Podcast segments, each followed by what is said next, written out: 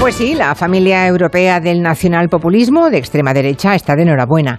Una de los suyos va a ser con toda probabilidad primera ministra de la tercera economía del euro. Italia ha abierto ese meloni Perdonen la broma, les puede parecer de mal gusto, pero es que la propia interesada usó la imagen de dos melones suspendidos en sus manos a la altura del pecho para su campaña electoral en las redes. Así que los presidentes de Hungría y Polonia ya no están solos, tendrán a Giorgia Meloni para apoyarles y darles la razón.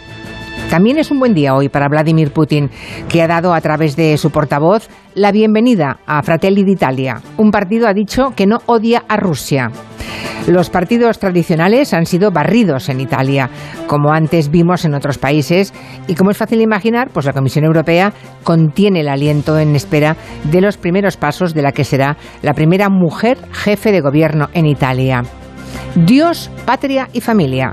Esos son los pilares de los Fratelli d'Italia de Giorgia Meloni. Italianos, creyentes, heterosexuales y blancos.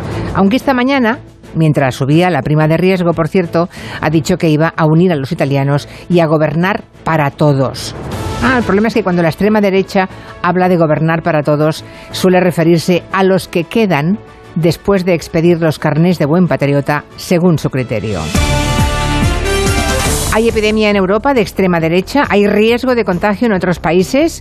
¿Qué crítica se hace desde la izquierda y la derecha tradicionales al triunfo de esta vía ultra en el país vecino? Nos lo preguntaremos en tiempo de gabinete con Elisa Beni, Juan Soto Ibars y Juan Manuel de Prada.